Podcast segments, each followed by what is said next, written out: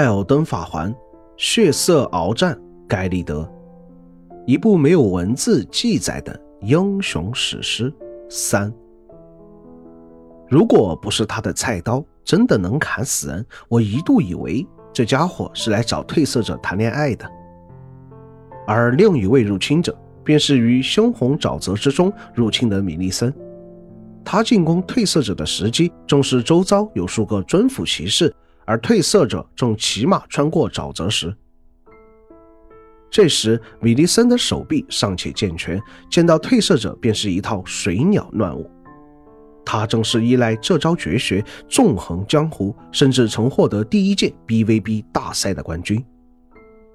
但他此刻并没有意识到自己招惹到的是未来的艾尔登之王，因此他在沼泽中第一次献出了自己年轻的生命。意识到沼泽之中并不安全的褪色者，决定暂且离开此地，顺着大道向北方前进。而地上的针眼则指向了远方的破屋，寻迹而去，却发现破屋前有一条大黑狗。这条狗与平常所见皆不相同，它安安静静地蹲在那里，丝毫没有对屋内之人攻击的欲望。而脖子上的项圈似乎说明屋子内的主人将其收归为了宠物。这条狗与其他黑狗明显不同的地方在于，它的口中能喷吐出招致猩红腐败的红雾，而这一切都说明了一点：屋内的主人并不简单。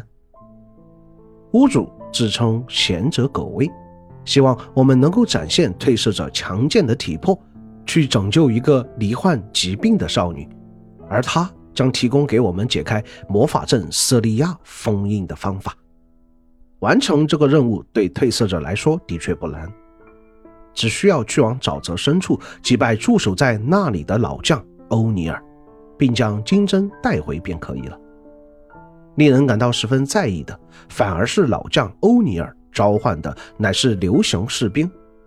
他自身挥舞军旗，卷起着猩红飓风，也与思乡骑士的风暴处于同一流派。为何隶属于思乡骑士团的老将会伫立于猩红腐败的沼泽之中？仔细观察思乡骑士的部署，我们会惊奇地发现，这些思乡骑士。存在于史东威尔城中，盖利德的大龙响教堂，盖利德的沼泽深处，雪山东部，索尔城，破碎的法姆亚兹拉，这几个地方。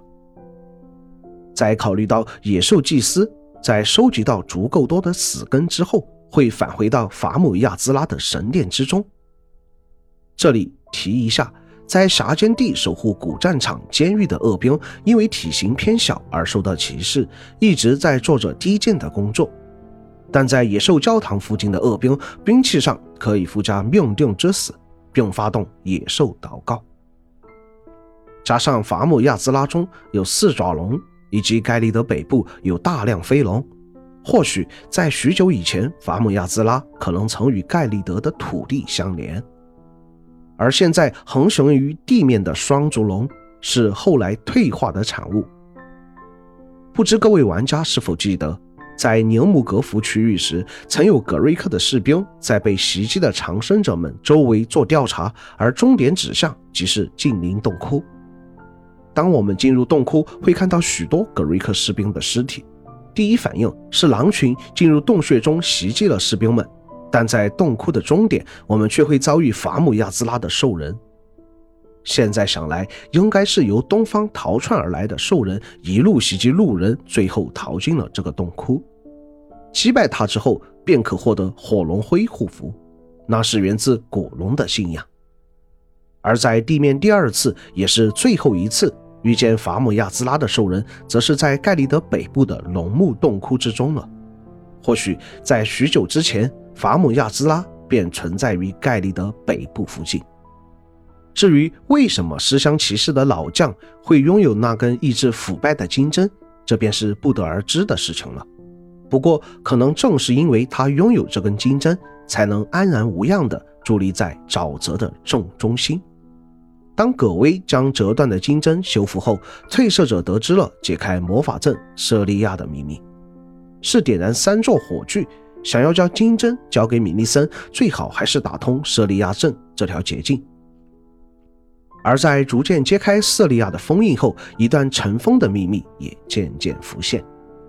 瑟利亚的魔法师皆是刺客，而他们狩猎的对象都是魔法师同行。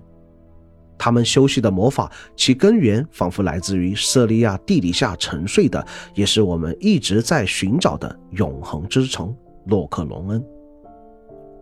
但行走于魔法阵中的魔法师灵魂，却偏偏释放的都是魔法学院的魔法，而小镇的屋顶则被魔法人偶所占据。